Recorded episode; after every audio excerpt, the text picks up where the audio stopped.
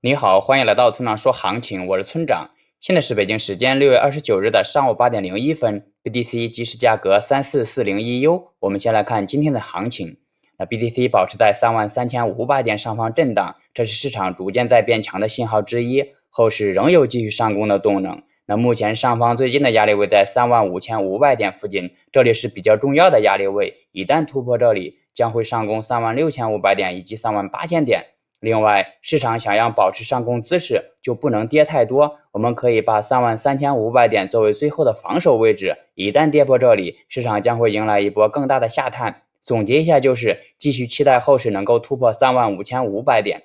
接下来是交易思维模块，今天的话题是不要进行报复性交易。先举个例子，比如你有一百块钱，在逛街的过程中被小偷偷走了五十块。这时候你会怎么做呢？是丢掉剩下的五十块，还是保留这五十块？我想，只要不是傻子，都会选择保留这五十块钱。但在交易的过程中，主动丢掉这五十块的人有很多。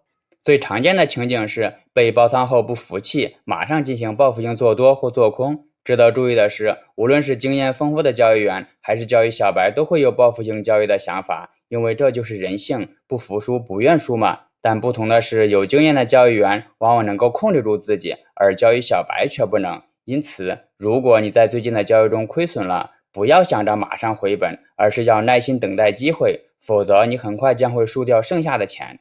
最后，请大家一定要注意，千万不要根据预测来做交易。交易是需要考虑到具体的信号、盈亏比以及仓位管理的。用预测指导交易，并不能实现长期稳定的盈利。如果你想参考我的最新操作，请查看今天的策略版分析。拜拜。